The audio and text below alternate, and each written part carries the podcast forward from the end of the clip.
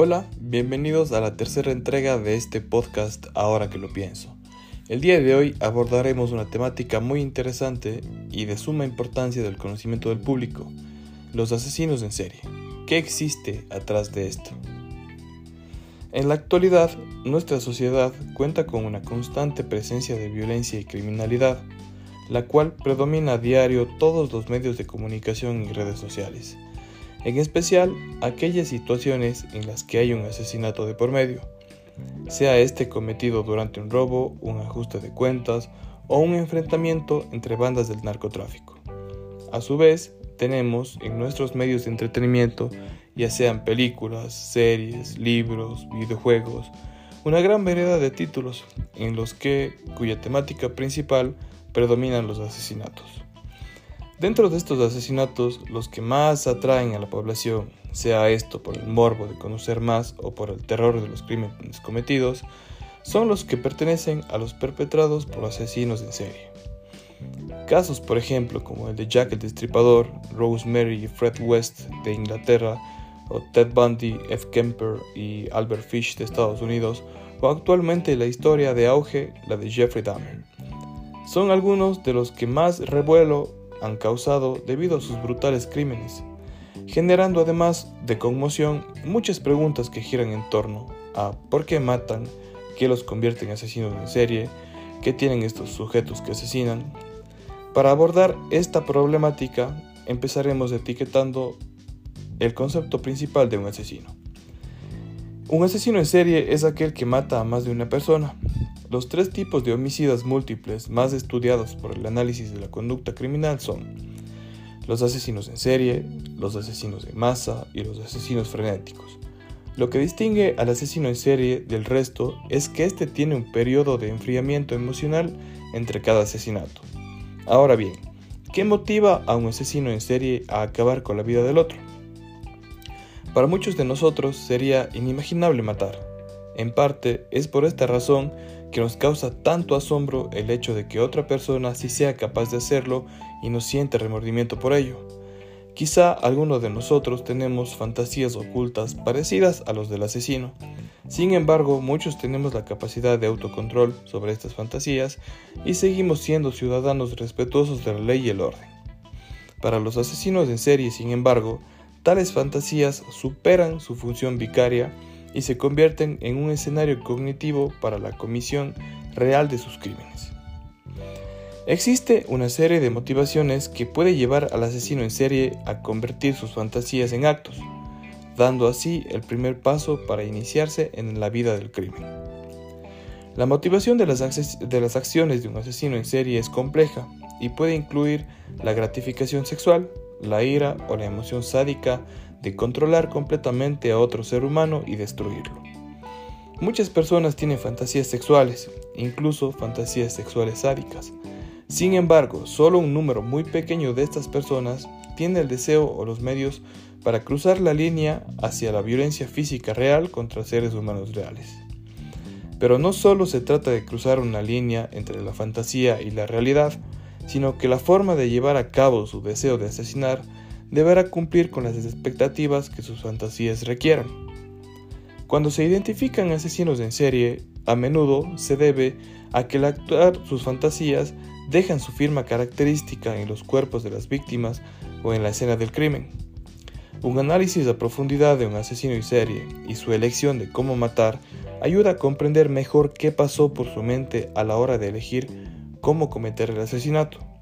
Incluso en muchas ocasiones los comportamientos en la escena del crimen, indicadores de cómo se usaron estas armas, parte de la firma del asesinato, por ejemplo, brindan información sobre las motivaciones subconscientes que incluso pueden ser desconocidas para el propio asesino.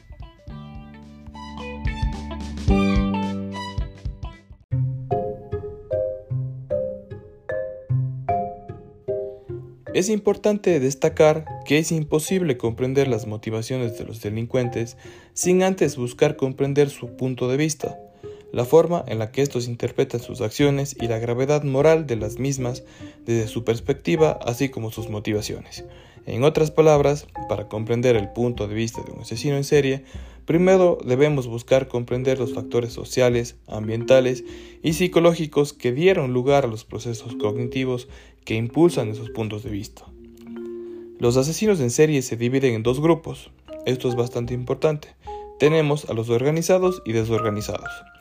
Esto elaborado en base a la escena del crimen, la víctima, la investigación policial y forense. Generalmente a los organizados se les relaciona con las personalidades de tipo psicopática, mientras que a los desorganizados con las psicóticas. Los asesinos organizados se presentan como personas que tienen en su mayoría una inteligencia superior a la media. Planifican minuciosamente sus crímenes basado en sus fantasías desarrolladas a lo largo de los años, las cuales le llevan a cometer el crimen. Sus víctimas son generalmente personas desconocidas, seleccionadas con mucho criterio para que representen el papel de su deseo. Posee una muy buena capacidad para comunicarse con los otros, lo cual le permite emplear trucos y engaños para atraer y controlar a sus víctimas, lo que comúnmente conocemos como manipulación. Asimismo, le gusta sentir que tiene el control de la situación, tener autoridad y ser superior al resto. Si hay violación, mutilación y tortura, estas ocurren antes de la muerte de la víctima, para experimentar así una mayor gratificación. Este tipo de asesinos lleva consigo un kit de herramientas, como armas, esposas, cuerdas, cloroformo, etc., con el fin de no tener obstáculo alguno a la hora de someter, torturar y posteriormente matar a su víctima. El organizado es consciente de los crímenes que comete, por lo tanto trata de esconder toda aquella evidencia que pueda incriminarlo. Se lleva consigo el arma, por ejemplo además de destruir todas las pruebas que puedan identificar en la escena, ya sea manipulándola o limpiándola. También se encarga de dejar irreconocible el cuerpo de la víctima, ya sea enterrándolo entero o por partes o muchas de las veces quemándolo. En cuanto a su estilo de vida, presenta una apariencia normal, cuidada, incluso atractiva, y en su mayoría tiene un trabajo decente y estable, es sociable, puede mantener una relación con alguien, pero es incapaz de enamorarse, y sus relaciones sexuales carecen de ternura. A diferencia de lo anterior, el asesino desorganizado, por otra parte, se presenta como un sujeto solitario, incapaz de relacionarse con los demás, no puede mantener relaciones sexuales ni afectivas y tiene una apariencia descuidada y poco atractiva, por lo cual lo hace sentirse excluido e inferior al resto. Es de bajo nivel intelectual, no ha terminado la escuela, su hogar se encuentra en desorden y con mucha suciedad. Puede haber transitado un periodo en alguna institución psiquiátrica muchas de las veces. Su historia familiar se presenta cargada de problemas con el alcohol y las drogas, además de una falta de cuidados y maltrato por parte de sus, de sus padres, probablemente con la ausencia del uno de ellos. En lo que respecta al modus operandi, es en eh, cual la forma en la que lleva el asesino a cabo el crimen y la escena del crimen, en los dos organizados hay una falta de planificación.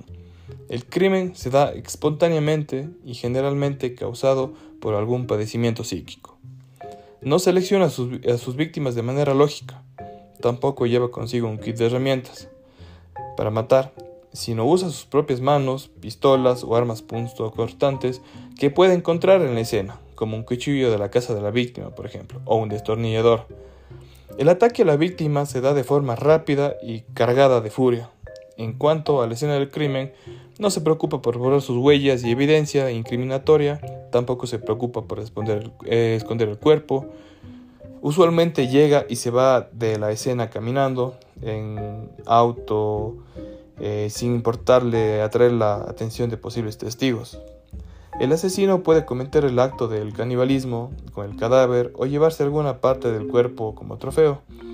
Estos tipos de asesinos comparten la satisfacción producida por la muerte de la víctima, pero mientras el organizado perfecciona su modus operandi luego de, cada crimen y posee la capacidad de adaptabilidad si su planificación sale mal, el desorganizado suele ir deteriorándose conforme realiza cada crimen y no es capaz de adaptarse. Es importante aclarar que no todos los asesinos encajan exclusivamente en alguna de estas distinciones. Algunos presentan un tipo mixto.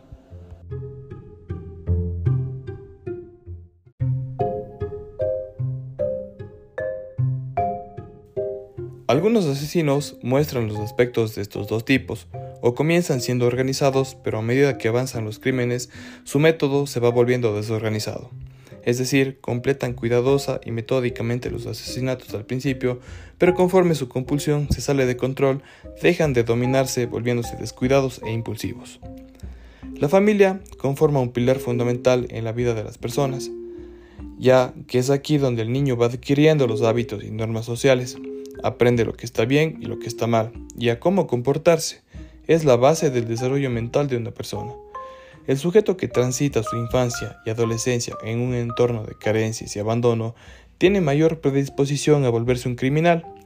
A causa de esta falta de cuidados y abusos recibidos, el sujeto en su adolescencia no logra forjar vínculos de apegos con otros, por lo que se vuelve retraído y solitario, por ejemplo, y su personalidad se va volviendo tímida e introvertida. Este es un punto principal que debemos tener en cuenta.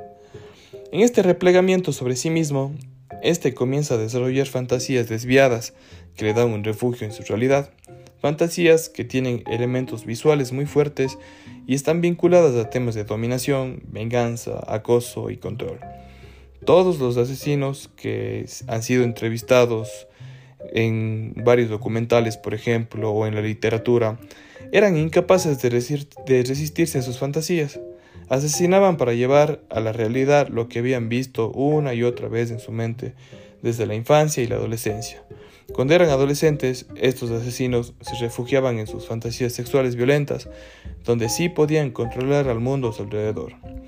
Sobrecompensaban las agresiones sufridas de la infancia repitiendo el maltrato en sus fantasías, pero ya no como víctimas, sino como agresores. La inadaptación sexual es el elemento clave de todas las fantasías y las fantasías son el motor emocional de los asesinos. Cuando entran en la adolescencia, por ejemplo, con el inicio de la pubertad y la excitación sexual, los niños eh, desviados se vuelven solitarios y se vuelcan cada vez más en sus fantasías. Son agresivos, se sienten engañados por la sociedad y canalizan esa hostilidad hacia sus fantasías. Por último, eh, es importante aclarar que no todos los que sufren de estos abusos y falta de cuidados en la infancia acaban convirtiéndose en criminales, ojo. Y no todos los criminales violentos surgen eh, a causa de estos traumas infantiles. Varios ya han crecido en un buen entorno familiar, pero aún así acaban delinquiendo producto de los pensamientos fantásticos que pueden generar en su infancia y adolescencia. Además de que no todos los asesinos son introvertidos, sino que hay muchos que son sociables, hábiles al hablar en público y que pueden mantener relaciones con otros.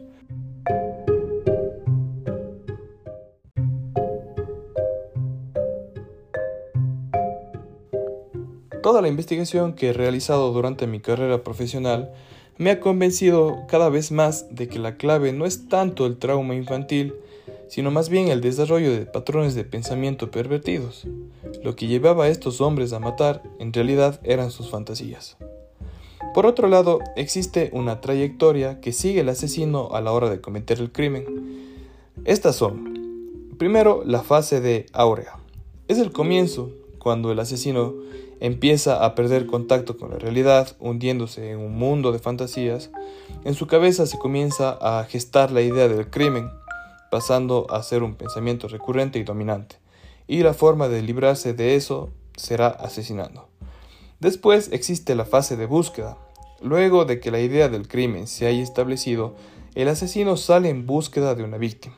Esto puede ser un parque, una escuela o en algún lugar en el que se encuentre en una situación de vulnerabilidad. Por otro lado, después de ello se encuentra la fase de seducción o caza. Una vez escogida ya la víctima, el asesino irá tras ella, generalmente engañándola para que vaya a algún lugar con él o abordándola a la salida de su trabajo o casa. El asesino siente en esta fase el placer de generar en su víctima un sentimiento de seguridad que luego burlará como ejemplo aquí podemos poner el caso de Ted Bundy. Cuando él abordaba a sus víctimas utilizaba, por ejemplo, eh, una forma de cubrirse el brazo para hacer notar que tenía una discapacidad, para poder sentir eh, en las víctimas esa sensación de pena que tenían para poder ayudarlo. Después existe la fase de captura.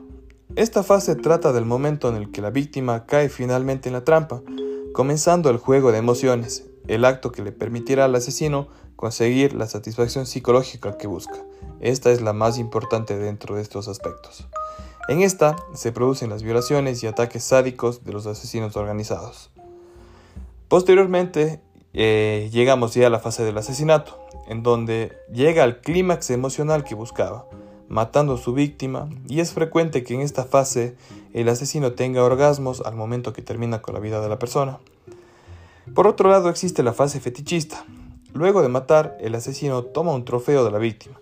Puede ser una joya, una foto, un trozo de, o alguna parte del cuerpo o cabello, cualquier cosa que la permita recordarla, para así poder prolongar la experiencia durante el periodo previo hasta que ataque nuevamente. Luego viene la fase depresiva. Aquí se produce eh, luego del crimen o luego de haber culminado la acción, genera un sentimiento de tristeza que para silenciarlo el asesino comenzará a gestar un nuevo deseo de matar.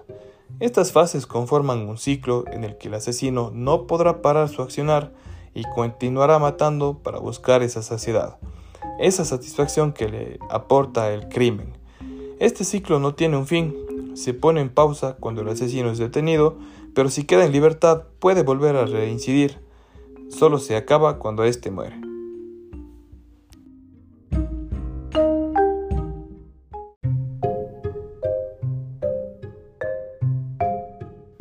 Es momento de abordar la temática acerca de los motivos por los cuales matan. Muchas veces, cuando surgen en las noticias o se habla acerca de homicidios vinculados a los asesinos en serie, las personas se preguntan ¿por qué matan estos sujetos? Los motivos por los cuales estos matan están vinculados a la gratificación psicológica que obtienen luego de cometer un homicidio. Algunos de estos motivos son proféticos o iluminados conocidos también como asesinato apostólico. Los que matan por este motivo creen que sus actos están ordenados por algún ente divino místico.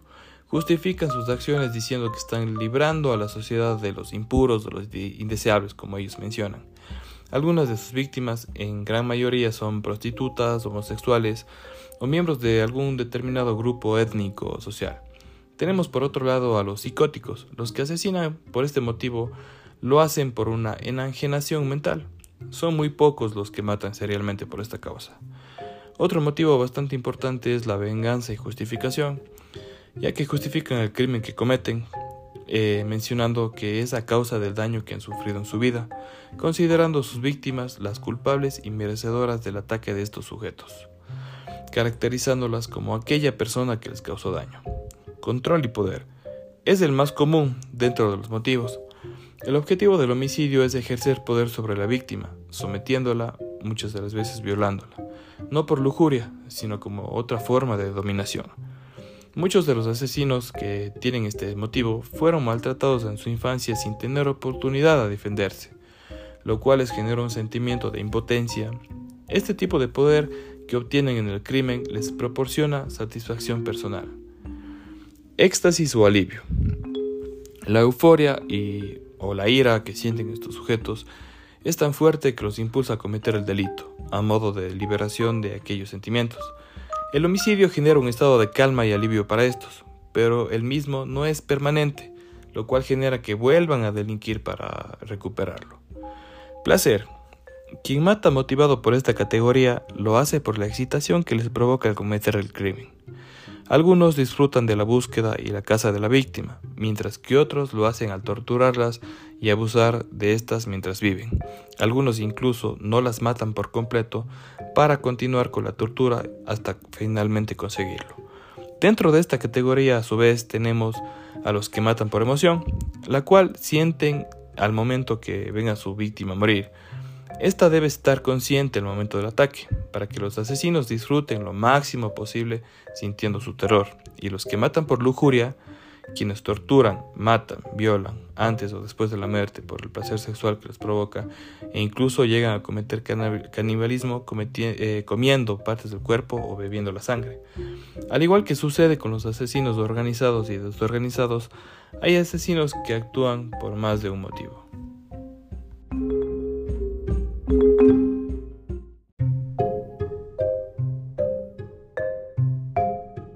En la actualidad existen nuevas teorías criminológicas sobre el asesinato en serie.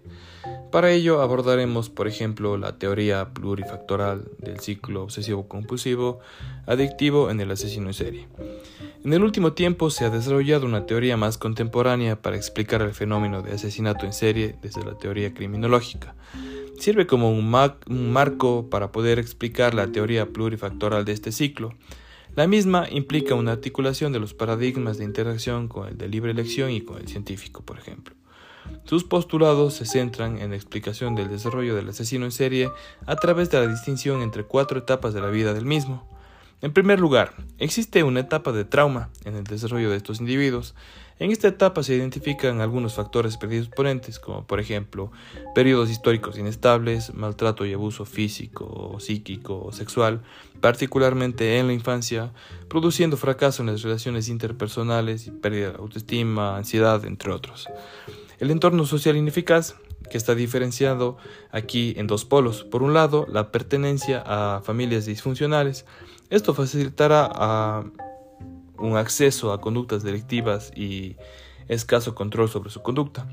Y por otro, la problemática social al interactuar con otros. En este aspecto se podrá visualizar comportamientos de inadaptación a situaciones concretas, falta de empatía, impulsividad, etc. También la crueldad hacia los animales o semejantes. El sentimiento fundamental al realizar es la relación de poder y control hacia un ser más débil. El acecho. Esta conducta conlleva una clara intención de planificar sus actos, básicamente les mueve a realizar estas conductas eh, su aislamiento social, cual tiene un especial interés en mostrarse como cazadores dentro de la elaboración de sus fantasías. En segundo lugar, hay una etapa de creación de fantasías ritualizadas. Los factores facilitadores, es decir, los que fortalecen la tendencia inicial de un asesino en serie son las drogas, el alcohol, la pornografía, el canibalismo y necrofilia. Eh, estas, por ejemplo, se están ante la estructuración de la identidad asesina dentro de una fantasía que ya está establecida. Existe también el proceso disociativo de identidad.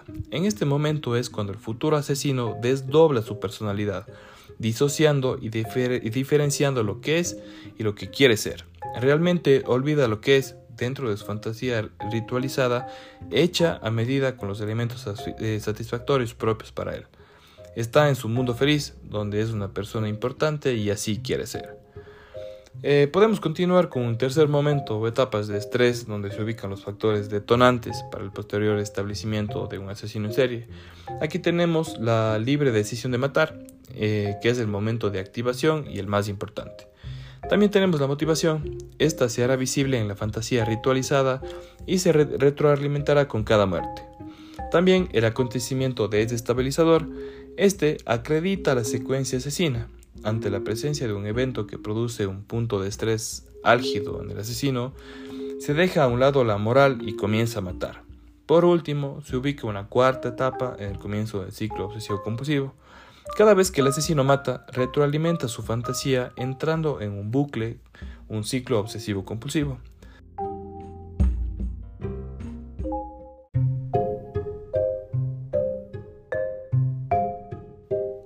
Si realizamos una mirada a la fenomenología de la violencia, esta se describe como un fenómeno complicado, el cual tiene raíces diversas, donde se incluyen factores como los biológicos, psicológicos y sociales, que se mezclan en una compleja y delicada interacción.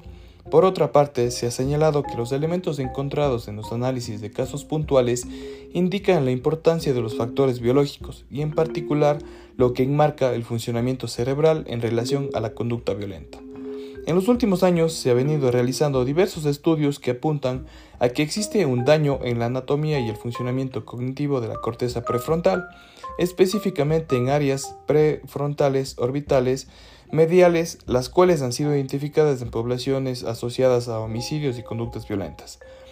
Desde lo que comprende la literatura, la corteza prefrontal ha sido dividida en tres partes para su estudio en diferentes áreas, entre las cuales están la dorsolateral, la medial y la prefrontal. De igual forma, cada una de las tres regiones se ha subdividido funcionalmente en regiones más específicas, con funciones particulares cada una de ellas. La evidencia empírica ha mostrado que los sujetos violentos y psicópatas muestran una diversidad de anomalías correspondientes al sustracto neurocognitivo, el cual más recientemente evidencia una relación con la disfunción de las funciones ejecutivas y de forma consecuente con la corteza prefrontal.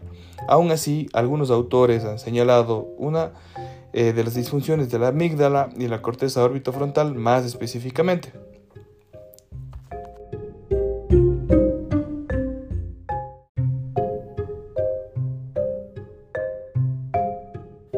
Estos individuos tienden a ser agresivos e irritables, lo que los lleva a cometer actos de violencia física con mayor frecuencia.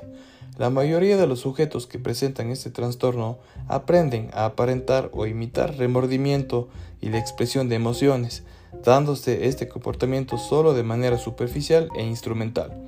Para que una persona sea diagnosticada con este trastorno, es necesario que haya presentado un patrón repetitivo y persistente de comportamientos que se violan los derechos básicos de los demás o las principales normas o reglas sociales apropiadas para su edad.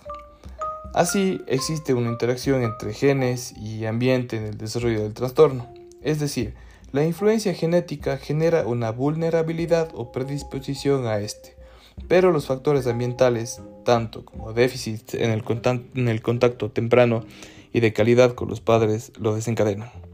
Respecto a la influencia neurobiológica en el trastorno, el daño cerebral no explica las razones del comportamiento de los psicópatas, puesto que estos individuos puntúan tan bien en las pruebas neuropsicológicas como cualquier persona sin patología. Esto es muy interesante. Estas pruebas están diseñadas para detectar solo daños significativos en el cerebro y no cambios sutiles en la química o estructura, por lo que los investigadores han centrado, eh, valga la redundancia, su investigación en la bioquímica cerebral a través del uso de diferentes técnicas de neuroimagen como la resonancia magnética funcional, la tomografía computarizada de emisión de positrones. Se han realizado también eh, diversos estudios que han demostrado que los psicópatas presentan déficits en el procesamiento de información emocional y en la capacidad de experimentar emociones. Este déficit parece deberse a una alteración en la función de dos áreas cerebrales. La primera es la corteza prefrontal, esta área es la encargada de la integración y regulación de la cognición, el efecto y el control de ejecución e inhibición de respuestas. Específicamente se ha visto una subactivación del funcionamiento de las áreas ventromedial y dorsolateral de esta corteza. La corteza ventromedial es fundamental en el comportamiento adaptativo, incluyendo decisiones de tipo emocional y la integración cognitiva afectiva de la información, mientras que la, por otro lado la corteza dorso, dorsolateral es fundamental para el procesamiento de toma de decisiones, realización de acciones y sobre todo la inhibición de las respuestas. A nivel conductual, la subactivación de la corteza prefrontal lleva a comportamientos irresponsables, de alto riesgo y vulnerados a las reglas. A nivel de la personalidad implica impulsividad, pérdida del autocontrol y la inhabilidad de modificar o inhibir el comportamiento. A nivel social, en cambio, implica que la persona presente inmadurez, carencia de tacto y pobre juicio social, llevando a falta de habilidades sociales, comportamiento social inadecuado y una habilidad pobre para formular soluciones no agresivas ante encuentros sociales problemáticos. A nivel cognitivo, la baja actividad prefrontal lleva a tener un estilo de pensamiento inflexible, y una pobre capacidad de solución de problemas. Por último, a nivel emocional, un pobre funcionamiento de corteza prefrontal resulta en una pérdida de control de las partes más primitivas del cerebro, tales como el sistema límbico, que genera las emociones como la ira y la rabia. La segunda área afectada es el sistema límbico o mesencéfalo, la parte del cerebro encargada del procesamiento emocional e implicada en el proceso atencional. Es de suma importancia para poder comprender este trastorno. Esta área está compuesta por la amígdala que dispara las emociones y estimula los ataques afectivos y depredadores. El, el hipocampo, por su lado, modula y regula la agresión y cuando es estimulado pone en acción un ataque depredador. El tálamo, que sirve como estación de relevo entre las áreas límbicas emocional y las áreas reguladoras corticales, actúa, como se dijo, en un momento de relevo. Cuando esta área está sobreactivada, da lugar a la agresión emocional. Al analizar, por ejemplo, imágenes cerebrales sobre el funcionamiento eh, del mismo, se puede encontrar que existen dos formas en que la agresividad de los psicópatas asesinos se puede presentar. La primera, una agresividad reactiva, y la segunda, una agresividad proactiva, siendo este un espectro. Los psicópatas que presentan agresividad proactiva no presentan una subactivación de la corteza prefrontal, pero sí presentan una sobreactivación del sistema límbico. Por eso es que esto le permite actuar sobre su actividad de forma cuidadosamente planeada, siendo metódicos, calculadores, lógicos y capaces de resolver problemas de forma tal que puedan salirse con la suya. Por otro lado, los psicópatas asesinos que presentan agresión reactiva, si presentan una subactivación de la corteza prefrontal, además de la subactivación del sistema límbico, Así como estos individuos sienten furia, no tienen los suficientes recursos prefrontales para expresar su enojo de manera regulada y controlada. De esta forma, parece ser que el comportamiento desinhibido de los psicópatas, su facilidad para la violencia y la falta de remordimiento están relacionadas con una disfunción de la corteza prefrontal y sistema límbico, así como una comunicación ineficaz entre estas dos. Por otro lado, se sienten tan enfadados como cualquiera, pero en lugar de enojarse, se vengan. Alguien los saca de sus casillas, ven rojo y explotan de rabia. Estas anomalías neurobiológicas de las cuales hablamos hace un momento parecen estar relacionadas también con el funcionamiento anormal de los neurotransmisores. Esto es concordante con el método sobre el funcionamiento cerebral que indica que existen tres grandes sistemas que influencian el aprendizaje y el comportamiento emocional. El sistema de inhibición conductual, el sistema de recompensa y el sistema del sistema de lucha oído. El sistema de inhibición conductual es el responsable de la capacidad de detener o inhibir una acción cuando se anticipa un castigo inminente o en situaciones sin recompensa y su activación lleva a la frustración o la ansiedad. Se piensa que el sistema de inhibición conductual está ubicado en el sistema septo-hipocampal e involucra los neurotransmisores noradrenérgicos y serotoninérgicos. Por otro lado, el sistema de recompensa es responsable del comportamiento, especialmente respecto a las recompensas positivas, y está asociado con el alivio y la esperanza. Se considera también que involucra el sistema dopaminérgico mesolímbico, también conocido como el sistema del placer, que comúnmente eh, podemos escuchar. Pero al analizar el comportamiento de los psicópatas, se evidencia un mal funcionamiento de estos dos sistemas, encontrándose así un desequilibrio que causa el miedo y la ansiedad que son producidos por este sistema. Eh, ya sean menos notorios que los sentimientos positivos más predominantes que el sistema de recompensa en sí. En otras palabras, se encuentra una subactivación del sistema y una hiperactivación del sistema de recompensa, lo que explicaría prácticamente la falta de ansiedad de los psicópatas sobre la comisión de acciones antisociales y su incapacidad para inhibir el comportamiento que es desencadenado por el propio sistema de recompensa.